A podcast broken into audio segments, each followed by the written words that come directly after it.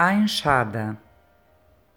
No conjunto dos trabalhos, a enxada pobre e esquecida é uma agulha generosa que borda o lençol da vida.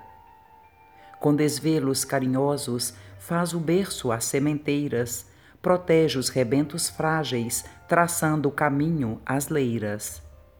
Essa agulha delicada, vibrando de polo a polo, aperfeiçoa a paisagem, lançando mais vida ao solo.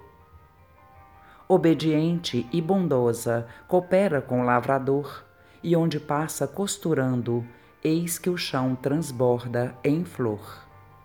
Devem-lhe muito os celeiros, na colheita farta, imensa, mas a enxada dadivosa nunca pede recompensa seu prazer está nas lutas, nos trabalhos naturais.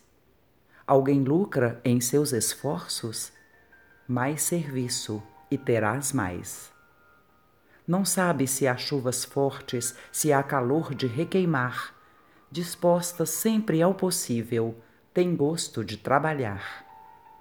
Modesta, criteriosa, atende ao labor que a chama, fiel ao bom lavrador, executa o seu programa.